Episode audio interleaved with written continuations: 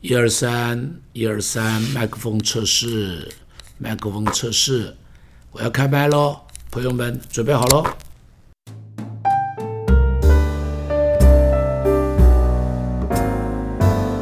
亲爱的朋友，大家好，跟大家分享一个三十多年前发生在我生命中间的故事。当时我的妻子和我的儿女他们都在美国，因为本来我准备要去读书，那后来去不成。他们去美国了以后，正好就碰到了教会要盖礼拜堂，于是就把我住的宿舍我把它卖掉了，然后就把这个钱用来盖三明路的这个礼拜堂。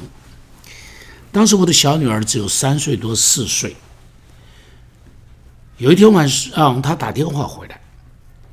我接到电话，她跟我说：“爸爸，你把我的家卖掉了，那以后我回台湾没有家可以居住了，我没有家了。”一边说，一边在电话的那头就大哭了。我惊讶的不得了。我说：“在我的心里，那不过是一栋房子，但我万万没有想到，在我女儿心中，那是她的家。”而我就把一个四岁的女儿的家就这么毁了，我惊讶的不得了。又过了差不多十五年的时间，我的女儿已经读大学了。她和哥哥跟妈妈这十五年都在美国成长，所以美国变成她的家了。当她大学一年级，啊，十八岁满十八岁的那一年，那么。她的妈妈带她去考了驾照，然后就立刻订了机票，因为他妈妈说我要回去陪爸爸了，因为离开爸爸太久了。那么他说好没关系，于是因为还有两个哥哥在美国陪着他，但是过了半年以后，这两个哥哥也来告诉他说，他们也要回台湾了，要回台湾来工作了。只把他一个人留在美国。哥哥当时大哥已经结婚了，大哥说了就走了。这个十八岁的妹妹在家里开始大哭，一个人躲在浴室里头大哭了一个钟头，因为他的家没有了，他在台湾的家被我卖掉了，在美国的家。又因着这个爸爸妈妈回来了，哥哥也回来了，他一个人在那边呢。他在浴室里大哭，正在这哭的时候，好死不死来了一个男孩子。哎呀，这一来，我女儿的心就向着他了，他就成为我未来后来的女婿了。这个坏家伙真是趁虚而入，但是这两个故事都是我心中刺心的痛。我亲手毁了我的女儿两个家，我不知道家对她是那样的重要，一直到现在，我的女儿还是每个礼拜经常不断的打电话过来。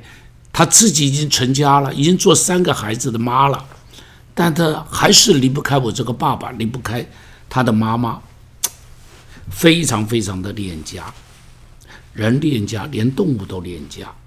你知道，每天早上你听到有很多鸟的叫声，特别在春天的时候，我跟你说，那都是公鸟的叫声。公鸟在那里叫什么？公鸟在那边叫着说：“我已经筑了一个巢了。”有哪一个女士愿意跟我一起结婚？我们一起共同建、共同建立一个家。这些都是求偶的叫声，而且呢很有意思。当这些鸟建立了家以后，它们非常忠诚的对待这个家。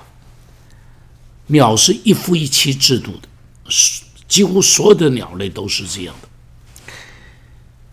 他们会忠诚至死。都不分开来的，比方像燕子就是这样子，连企鹅也是这样子，它们是一夫一妻的，而且生了蛋以后，这个母鸟孵蛋，公鸟会出去找食物来喂母鸟。小鸟孵出来了，公鸟和母鸟会一起用食物来喂它们的小鸟。他们知道自己的家，生而至于到了冬天，他们搬到南方去了。夏天、春天、夏天再回来的时候，他们还是回到自己原来的窝里头。他们认得自己的家。家是上帝给人类最美丽的一个礼物。你看，上帝的创造，把宇宙万物都造好了以后，最后最后，他造人的婚姻，造人的家庭。他说，一个人独居不好，人要有一个家，要有一个配偶来帮助他，所以就帮人造了一个家，然后把这家放在哪里呢？放在伊甸园里头，那是一个最美丽的地方，那是个美丽的园子，美丽的青山，美丽的绿水，美丽的花草。美丽的飞禽走兽，他就让人的家安置在这个地方。但是，但是，人因为骄傲，人因为不相信神的话，人因为得罪上帝，于是就破坏了这一个最美丽的家，让这个家不再能够留在伊甸园里头，甚至于有许多的家都变成了不再是乐园，而是地狱了。实在说起来。家像什么？家像是一个花园一样，你一定要好好的照顾它。你如果好好的照顾它，你就看见花木扶疏，你就看见玫瑰、百合、扶桑，你会看见各样美丽的花朵在那边开着。如果你不照顾它，杂草丛生，荆棘满地，不出一个月的时间。那个地方就是荒烟蔓草，家庭也是一样，你要经常的去照顾它，经常的去陪伴他，好好的照顾你的妻子，好好的照顾你的儿子，好好的照顾你的配偶，好好的照顾你的父母，照顾他，他就成为一个美丽的园子；不照顾他，他就是一个杂草丛生的一个。荒废的地方。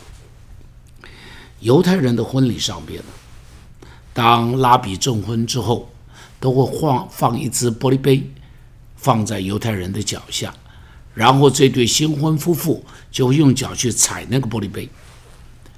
目的在做什么？目的在教导他们说，家庭和婚姻都是很容易就破掉的。很容易就碎掉的，它需要好好的保护的。它像一只玻璃杯一样，不好好的保护它，碰一下就会破掉的。我们常常生气的时候，就会去摔东西，这实在不是好事情。生气了去摔杯子、摔盘子、摔碗和摔拖鞋，摔这些东西你可以重新再买一个。但是有人一生气的时候，把他的家就摔掉了，他不知道摔掉这个家以后是没有办法重新再买一个的，而且你知道，当这一摔下去，你会伤害多少人？你自己会受伤，配偶会受伤，连你的儿女都会受伤。有一个做爸爸的，有一次就跟我讲，他说我的儿子不知道吃错了什么药。回到家里，从来不给我好脸色，啊，跟我讲话都像吃了炸药一样。我就说，你知不知道，你儿子因着你们离婚，他心中有着很深的伤，很深的痛，他有很多的愤怒，没有办法表达。他说：“谁得罪他了？他凭什么这样子生气？”你知道，我就说。你这个爸爸怎么不知道得罪他的就是你啊？你把他心爱的家摔碎了，你把他所爱的爸爸妈妈整个都是因着你生气就把它撕裂了。好多时候我们就是这样子的愚昧，这样的冲动，一不小心就把我们的家摔碎了。过年了，是回家的时候了。好好的爱你的家人，好好的疼惜你的家人。机会还在，告诉你的儿女，你何等爱他们；告诉你的配偶，你何等谢谢他们。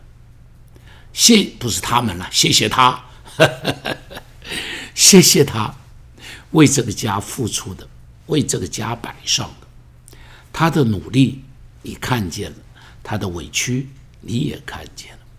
告诉你的儿女，他们是上帝给你。最珍惜的宝，最啊最珍贵的宝贝，能够做他们的父母，是你一生最大的恩典。我是一个七十岁的老人，七十多岁了，七十五岁了，我知道什么叫天伦之乐，那是人间的至乐。我有两个儿子媳妇，还有一个女儿女婿，再加上。八个孙儿孙女，这一大家子。每一次当家人团聚的时候，孙儿孙女围在我的边上，抱着我喊爷爷，喊抱着他的抱着我的妻子喊奶奶，跟我们玩成一团，笑成一团。看他们就是孙儿孙女彼此吵架都是快乐。天伦之乐是人间的自乐，但是。如果你不好好的珍惜它，你不会享受到天伦之乐；如果你不好好的爱护你的家，浇灌滋润你的家，你很难享受七十五岁的时候像我一样享受这样的天伦之乐。春节到了，全家团聚的时候，能够弥补，赶紧弥补；能够珍惜，赶紧珍惜。投资在自己的家里，上帝赐福你，我为你们祷告。